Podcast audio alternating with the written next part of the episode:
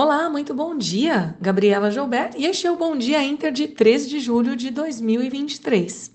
Ontem, o Ibovespa encerrou o último pregão de lado, devolvendo os ganhos após abrir a sessão em alta com dado de inflação positivo nos Estados Unidos. Os papéis da Vale subiram com valorização do minério de ferro, que ampliou ganhos na expectativa de estímulos imobiliários na China. A JBS foi destaque do dia com anúncio de planos para listagem de suas ações em Nova York.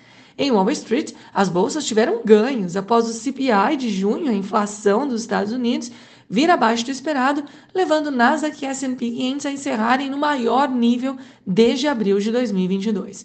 O dólar fechou o dia em queda de 0,9%, enquanto o índice DXY recuou 1,15%. Para hoje, a agenda doméstica está vazia, enquanto lá fora serão divulgados inflação ao produtor nos Estados Unidos, balança comercial na China e produção industrial na zona do euro.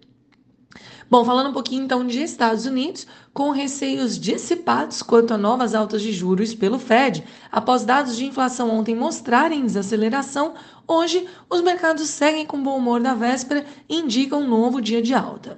Os investidores aguardam também dados de inflação ao produtor, no qual se espera arrefecimento, confirmando essa trajetória de queda nos preços. No corporativo, a temporada de balanços entra no radar, mas as expectativas são de contração de 6,4% nos lucros quando comparado ao segundo TRI de 2022. Indo lá para o outro lado do mundo, na Ásia, o apetite ao risco que dominou os mercados também impulsionou os índices asiáticos que subiram, com contribuição adicional do primeiro-ministro chinês quanto ao setor de tecnologia, que, aliás, foi a maior alta do dia. No entanto, dados de balança comercial na segunda maior economia do mundo mostraram maior contração em três anos nas exportações, bem como o recuo das importações, confirmando esse enfraquecimento que estamos vendo para a China. Na Europa, seguindo esse otimismo de Nova York ontem e essas notícias da China, as bolsas hoje avançam, puxadas pelas empresas de tecnologia. Os índices dos bonds europeus tiveram forte queda, na esperança de que o pico dos juros da região esteja próximo. Na ponta negativa, os papéis da indústria seguem sofrendo com dados aquém do esperado. Aqui no Brasil, pesquisa da Genial mostrou melhora na aprovação de Lula e principalmente de Haddad, também no mercado financeiro. Ontem, Haddad se reuniu com o relator da reforma tributária no Senado para discutir as alterações nas que foram propostas. O Eduardo Braga voltou a afirmar que a votação será concluída até outubro, mas com as devidas exceções. Falas de Lula sobre estímulos na linha branca e programas sociais, como desenrola, além do PAC, ficam no radar.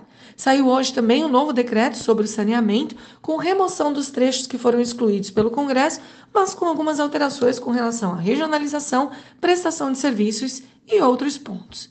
Na abertura de hoje, o índice DXY cai, futuros em Nova York avançam e os juros das treasuries recuam.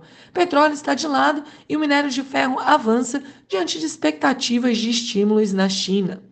Bom, as commodities e o bom humor externo podem ajudar a bolsa local, seguindo da melhor percepção para a economia doméstica.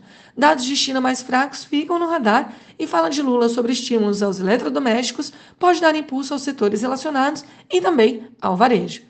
Pessoal, este foi o Bom Dia Inter de hoje. Tenham todos uma excelente quinta-feira e até amanhã.